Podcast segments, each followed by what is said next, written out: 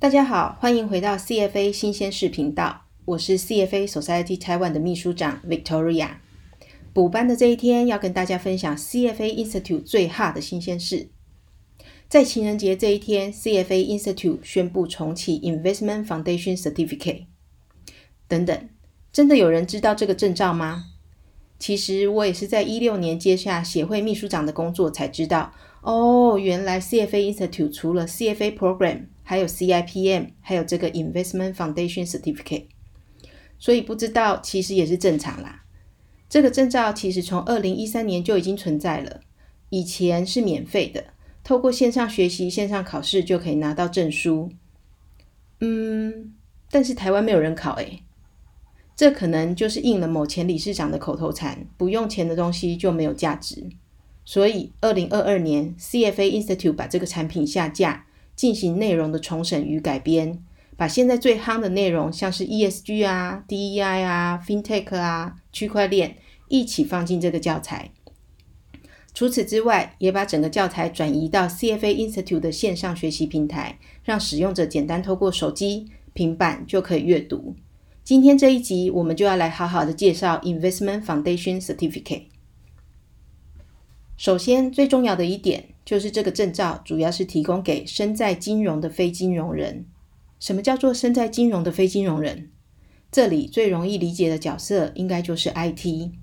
IT 部门多数都是资工系所毕业，不是金融相关科系，但可能在银行、在证券、在投信、投顾这些金融机构上班，每天沟通的对象有可能就是交易员、分析师、风险控管各个金融前线部门的人。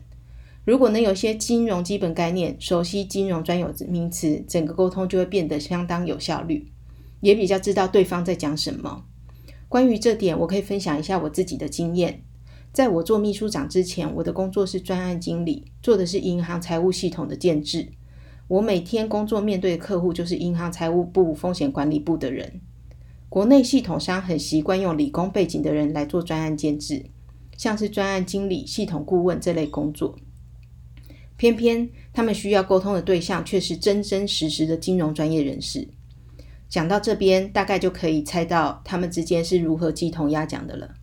曾经有个客户听到我是 CFA Charter Holder 之后，叹了一口气，他说：“哎呀，终于来了一个听得懂人话的人啦！”哎，有这么严重吗？其实沟通不良就是事倍功半，听不懂、做错、被骂，说的人觉得讲了好多遍，最后就变成啊，懒得跟你说了，反正你也听不懂，大概就是这样。所以确实有遇过银行 IT 的专案小组要求我们帮他上上金融的课，让他们可以更了解他们的使用者。讲这么多，重点只有一个，就是这个证照不是给财经背景的金融人，而是给那些现身在金融产业的非金融人。接下来，我们来看一下这个证照课程所包含的内容，其中包含六个课程主题，每个课程主题再由四到五个模组组成，每个模组下面再细分成五到八个段落。依据官方的资料，每个课程大约需要十到十二个小时才能看完。我这边把它除了一下，每个段落大约是十五到二十分钟的分量，也就是说，使用者可以利用零碎的时间慢慢完成这个自学课程。那我们来看一下课程包含哪六个主题。第一个课程主题是产业概述与架构，大致上就是介绍一下金融投资产业、产业架构，还有每个机构所扮演的角色这些。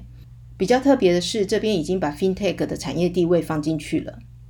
第二单元讲到市场种类与功能，除了最基本的初级市场、次级市场之外，还会讲到交割、清算、证券交易市场、股票指数这一些。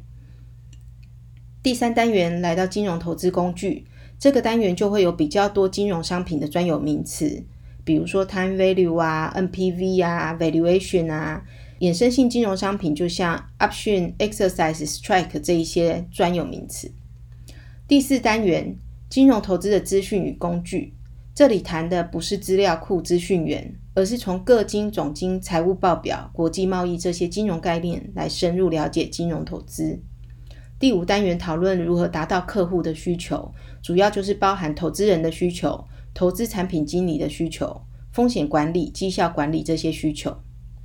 最后一个单元，Serving the Greater Good，这个章节还是回到 CFA Institute 追求业界最高道德标准的初衷。除了金融投资专业准则之外，还把 ESG、DEI 两个目前最新的内容也都整并进去。整体来说，虽然是一个基础的证照，但内容完全不马虎，该知道的都知道了。有兴趣的人可以上 CFA Institute 官网报名，报名的费用是美金三百五十元，有效期限一年，也就是说一年内要考完考试。报名缴费完成之后，就可以透过 CFA Institute 网站观看线上教材以及线上考试。一开始有提到 CFA Institute 的线上学习系统，英文叫它 Online Learning System。报名的人可以在 CFA Institute 网站登录账号，点选右上角 My Account，再进到 Professional Learning 的 Certificate and Courses 方块，就可以看到已经报名的课程。线上学习平台是一个互动的线上学习环境。可以用手机、平板电脑来观看学习的进度，也会存在你的账号里面。